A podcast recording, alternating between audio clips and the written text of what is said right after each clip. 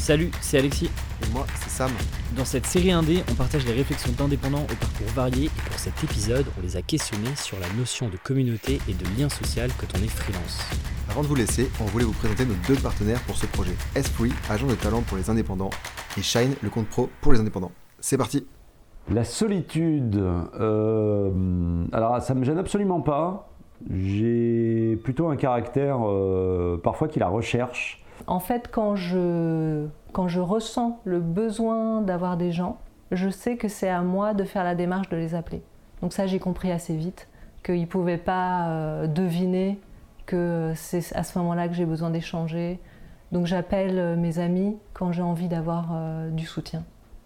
Alors la solitude de l'entrepreneur, pour le coup, c'était un truc qui me faisait peur au début et c'est aussi pour ça que j'ai mis du temps à me lancer, parce que je trouve que quand tu es salarié, bah, T'as beau être enfermé dans une entreprise où t'as pas choisi tes collègues, t'es quand même dans un milieu social où tu peux, faire des rencontres, tu peux faire des rencontres et tout ça. Quand je suis devenue indépendante, j'avais peur euh, de trouver ça dommage de perdre la cohésion de groupe et vraiment tout lien social qu'on peut avoir euh, en entreprise.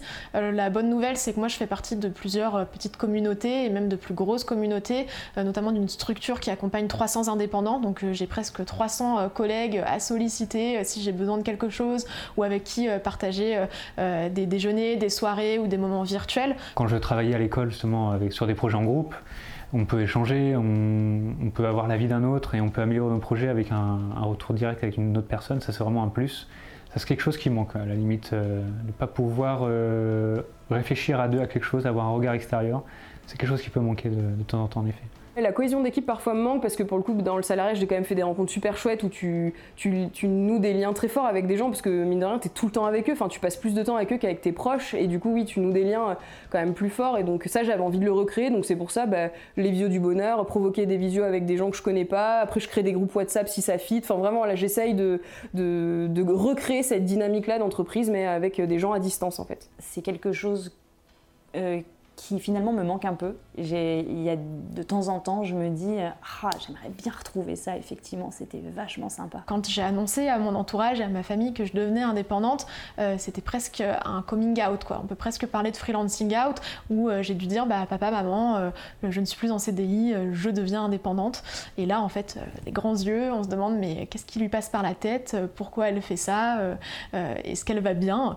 Et donc ça c'est des appréhensions qu'il faut savoir euh, surmonter pour être épanoui dans sa vie d'indépendant euh, Ma communauté idéale, c'est une communauté mixte.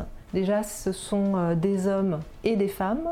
ce sont des gens qui travaillent en entreprise et des gens qui travaillent dans le public et des gens qui sont indépendants. Dès que je me sens seule face à un problème, bah, en fait, je le partage et en général, je trouve des solutions avec les autres.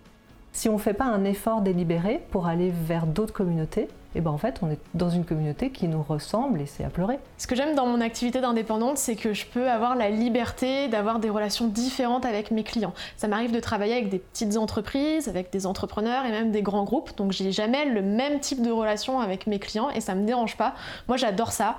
Euh, il y a des clients que je tutoie, il y en a d'autres que je vous vois, il y a des clients que je n'ai jamais vus en vrai, il y en a d'autres chez qui euh, je vais travailler euh, dans leurs locaux à Marseille ou à Paris et ça c'est vraiment quelque chose qui me fait super plaisir c'est de pouvoir avoir différents types de relations avec mes clients. Les principaux clients que je vois le plus régulièrement, et pour moi, c'est plus vraiment des clients. Enfin, je pense à, cette école de commerce, euh, je la considère même plus comme un client, c'est la famille.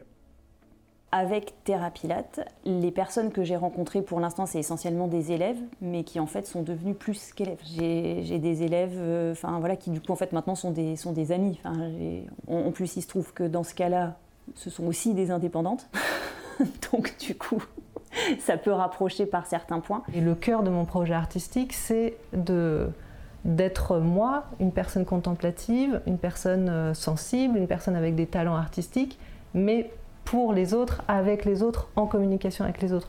Toute seule, pour moi, ça n'a pas de sens quand je me suis lancée, j'ai vraiment eu envie de planter des graines petit à petit, d'aller me connecter à des personnes, d'échanger avec elles. Et petit à petit, ça permet de faire grandir son réseau, de trouver des liens, des connexions avec d'autres personnes. Et c'est vraiment ça, cultiver son réseau, c'est petit à petit aller à la rencontre des gens, euh, créer des groupes, des communautés, échanger, faire ça en continu, passer du virtuel au réel. Et finalement, bah, c'est ce qui fait euh, euh, grandir les réseaux et les relations. 95% de mon activité, c'est du bouche à oreille. Et c'est surtout de ne pas hésiter à, à bien expliquer, même à des gens qui vous connaissent depuis longtemps, ce que vous faites, parce qu'ils ont sûrement une opportunité pour vous. Et ça, je le constate encore régulièrement. Aujourd'hui, je le vois vraiment comme euh, planter des petites graines euh, et euh, faire pousser, récolter. Quand je vais donner ma carte aujourd'hui avec quelqu'un, j'y vais vraiment avec tout mon cœur. Surtout, je n'attends rien de cette personne. Mais moi, je me connecte avec des gens juste parce que j'ai besoin de me connecter avec des gens. Et si ça m'amène du business et que ça découle de projets bien, bah, c'est un bonus. Enfin, c'est vraiment. Je le fais pas du tout avec une idée derrière la tête comme quoi bah, je me connecte avec cette personne, ça va me rapporter ça, ça va me rapporter ça. Non, ça va juste me rapporter que je vais connaître une personne en plus. Échanger avec des, infographistes plus expérimentés, ça me permet d'avoir leur, euh, point de vue, leur expérience, d'avoir un euh, un œil professionnel sur mon travail. C'est aussi des opportunités futures. S'ils ont besoin d'être épaulés aussi, ou alors euh, pourquoi pas moi plus tard, si j'ai besoin d'eux, de savoir comment ils fonctionnent, d'avoir pris déjà un contact. C'est vraiment un réseau qui est important d'avoir, de, prendre. Moi, je cultive mon réseau de deux manières, à l'instinct et euh, de manière intentionnelle. Donc à l'instinct, euh, en fait, dès qu'il y a quelque chose qui me touche, bah ça c'est mon, de toute façon c'est ma nature. Je suis curieuse, donc je vais creuser. Mais sauf que maintenant, je, je vais plus loin et je communique avec les gens. Et intentionnellement, je perds du temps avec des gens sans aucune raison, juste pour voir où ces rencontres vont nous emmener. J'aurais bien aimé qu'on me prévienne que parfois ça allait être euh, difficile euh, d'avoir euh, toute la motivation pour se lever le matin et avoir la discipline de se mettre devant son ordinateur et de pas avoir l'appel finalement d'autre chose parce qu'on est indépendant, on est maître de son temps. Donc voilà, de pas forcément penser qu'au loisir ou à d'autres activités personnelles, de vraiment être focus sur son travail. ça c'est quelque chose, la discipline je pense qui s'apprend avec le temps. Heureusement j'ai pu l'apprendre assez rapidement mais c'est pas toujours facile.